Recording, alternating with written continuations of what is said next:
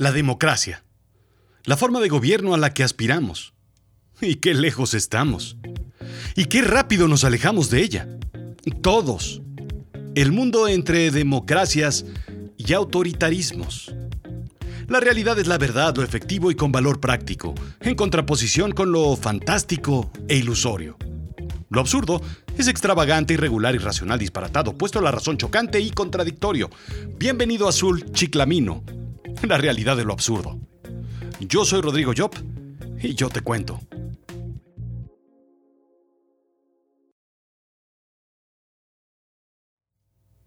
Tenía que suceder.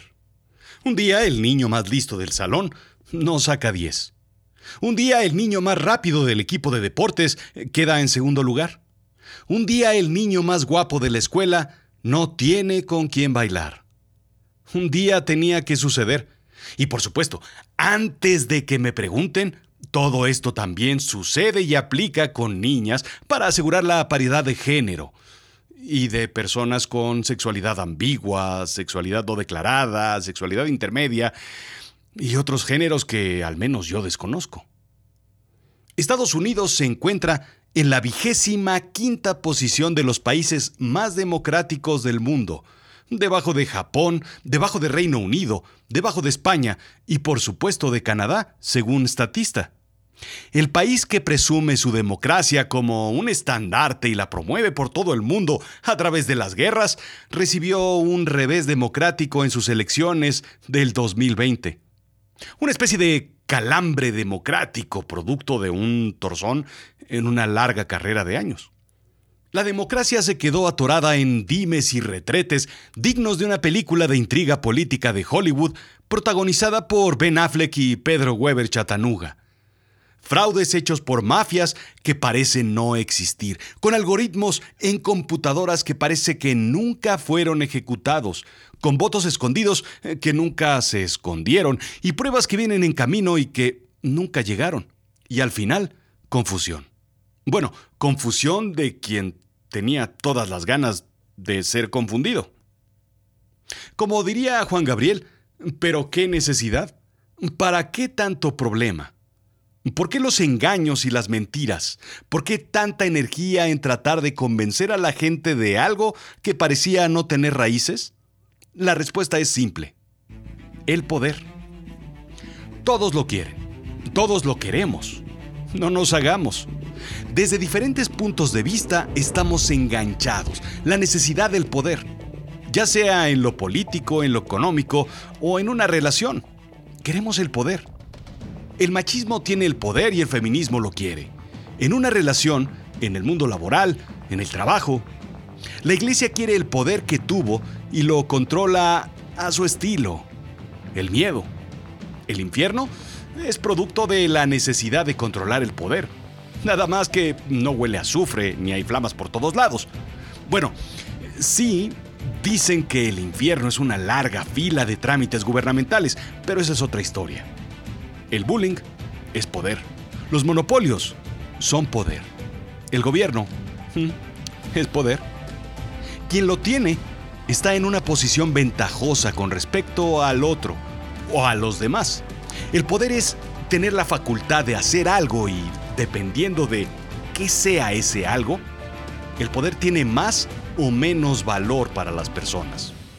El poder de elegir un caramelo sobre otro o el poder de elegir sobre la vida y las decisiones de un pueblo o una nación. Ah, ¿verdad? La cosa cambia. Porque parece que el poder es poder. Aunque a veces no poder es poder, pero dependiendo del poder, de qué poder es el que se habla, pues hay un precio al cual hay que pagar por él, por el poder. ¿Ok? Bien, el poder coloca por encima a quien lo posee y por debajo a quien no lo tiene. Y ahí está el juego. Al final los líderes que lo tienen lo ejercen para intereses generales de una nación, digamos. Después de un segmento, después de personas, y terminan embriagándose de poder para ellos mismos. No quieren soltarlo una vez que lo tienen. Se vuelven soberbios, autoritarios y dictatoriales. ¿Cuántas veces hemos visto esta película? Pues más veces que la versión moderna de La Cenicienta en las telenovelas. Y las que faltan. Pero ¿por qué nos embriaga el poder? El poder te da la capacidad de hacer lo que quieras en la vida. Bueno, en la vida o en tu trabajo o en tu relación o en donde te toque estar. Estudios científicos indican que mientras más poder tiene una persona en su trabajo, en sus relaciones sentimentales y en sus amistades, más feliz es, indica Psychology Today. ¡Wow! Hay una relación directa entre el poder y la felicidad. Haz tú mismo el experimento. Mientras ves la televisión, ¿quién tiene en su mano el control remoto? ¿Tú? ¿Tu esposo o esposa? ¿Tus hijos? ¿La abuela sorda que se queda dormida con el control remoto en la mano y todos menos la abuela ven allá en el rancho grande? Ajá. ¿Eres más feliz cuando lo tienes o cuando lo tiene alguien más? En pocas palabras, el poder hace que la gente sea feliz. Pero hay una trampa. Tener el poder te hace feliz. Buscarlo, no. Quien busca el poder es más infeliz que quien no lo busca. Y por supuesto que quien tiene el control tiene el poder. Y quien tiene el poder es más feliz. Ergo, quien tiene el control es más feliz. Hashtag Bárbara Celar en Dariferio. Bien, pues bajo este término, imagina lo que sucede en un sitio que llamaremos, no sé, la Blanca Casa, durante el 2020. Un personaje que llamaremos eh, Donaldo era sumamente feliz. ¿Qué tan feliz? Pues digamos que era la persona más poderosa del planeta. Supongamos. Debería ser entonces una de las personas más felices del planeta. Bien, pues hay un tipo hipotético que está en búsqueda del poder lo llamaremos José. Y finalmente, todo indica que lo ha logrado. Donaldo se vuelve infeliz porque está por perderlo. Y se vuelve incluso más infeliz, infelicísimo, porque ahora lo que tiene que hacer es buscar, a más no poder, no perder el poder. ¿Qué tan infeliz es? Pues tú lo has visto. Lo intenta todo. Crea historias, monstruos, fantasmas, complots se convierte en el personaje de Scooby-Doo que al final siempre está amarrado con una simple cuerda y que tiene una máscara que Fred le quita. Bien, pues al final debe entregar el poder. Pero su molestia es tal que hace todo lo posible por no dejarlo, incluso organizar hordas de agresivos personajes sacados de un cuento, El Señor de los Anillos o Narnia, para atacar el, el Capitolio, quiero decir, la sede del poder. Así es que entonces es normal, o mejor dicho, común que alguien en el poder no quiera dejar el poder, pero sobre todo que haga todo lo posible por perpetuarse en el poder. Pero aquí es donde la magia de la democracia aparece.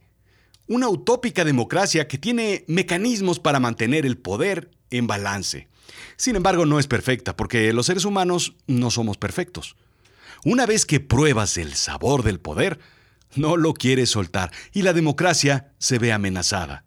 Movimientos en diferentes partes del mundo ponen en riesgo la democracia, incrementando el autoritarismo, indica Shelley Inglis para The Conversation. ¿Te suena? Mm, sí. Cuando un líder o partido político ejerce todo el poder para gobernar a un país o a su gente. ¿Recuerdas a Don Gato? Bien, pues es un autócrata. ¿O alguna vez lo escuchaste decir, esa es una buena idea, espanto. Discútela con Cucho y díganme a qué acuerdo llegaron para implementar el plan. Pues no, pues jamás. Él tomaba todas las decisiones.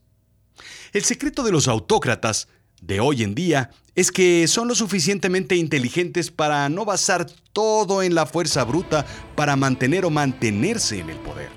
La tecnología y la economía son las armas que utilizan. Déjame contarte cómo lo hacen. 1.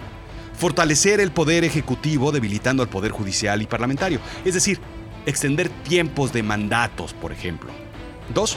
Limitar protestas públicas y uso de la fuerza para eliminar manifestaciones. 3. No es extraño saber que se necesita de las élites. y del poder económico privado para gobernar autocráticamente. Esto se convierte en tóxicos favores posteriormente. 4. El populismo y el nacionalismo son herramientas para echar la culpa a problemas externos como la migración ilegal. 5. El control de la información es crítico en estos planes. Informar, pero desinformar. Controlar los medios y las tecnologías. 6. Paralizar a la oposición sin desaparecerla. Mantener la competencia, pero obstaculizarla. 7. Manipular elecciones. ¿Tácticas? Pues, ¿qué te voy a contar a ti, hermano latinoamericano? Te las sabes todas. 8. Estados de emergencia. Utilizar tácticas como terrorismo y crimen organizado es esencial y así ejercer represión con la fuerza. 9. Extender el poder. Utilizar eh, lobistas para extender su influencia a otros países cercanos o lejanos. Y 10. Finalmente, compartir la información. Países autoritarios intercambian ideas, tácticas, enseñanzas para que todos puedan vivir en un mundo autoritario. Es como, como un club de Toby o pues básicamente como la Legión extranjera o clubes de optimismo o básicamente pues eh, conferencias internacionales. Es interesante. Al final el autoritarismo es la respuesta a quienes buscan en exceso el poder y es una receta súper establecida, una agenda en realidad. Miércoles 20 de enero de 2021. Cambio de presidente en Estados Unidos. Cambio de rumbo. Muchos de los puntos anteriores estaban en la agenda del presidente Trump, por no decir todos. Su plan, sí, ganar las elecciones, pero no sucedió. ¿Cuál era el nuevo plan entonces? Pues como diría el superagente 86, el viejo truco de quedarse a través del caos, jefe. Si no puedes convencerlos, confúndelos. Hmm. Rallies, discursos, tweets, enviados a la Suprema Corte, grupos de choque y mil tácticas más. El artículo menciona a varios países como China, Rusia, Líbano, Camboya, Filipinas, India, Hungría. No se hable de Venezuela, por supuesto México tiene focos rojos. ¿Es momento de preocuparse por quién tiene el poder? La respuesta es sí. Siempre. Siempre debemos preocuparnos por quién tiene el poder y para qué lo quiere. ¿Qué tan obsesionado está con este y cuál es el mecanismo que tenemos para que lo deje? Pero sobre todo, conseguir el balance a través de organismos e instituciones independientes para que no lo acapare y exista un balance sano. En México, por ejemplo, están Banjico, Banco de México, el Instituto Nacional de Estadística y Geografía, INEGI, la Comisión Nacional de Derechos Humanos y el Instituto Nacional Electoral, el Instituto Nacional para la Evaluación de la Educación, el Instituto Nacional de Transparencia, Acceso a la Información y Protección de Datos Personales, INAI, la Comisión Reguladora de Energía y muchos, muchos otros. Esos son los que hay que proteger. Sí, el poder se divide porque quien no lo tiene, lo quiere. Y quien lo tiene, quiere más. Lo quiere todo. Ni todo el dinero ni todo el amor, dice el dicho. En el gobierno, ni todo el poder, ni todas las instituciones.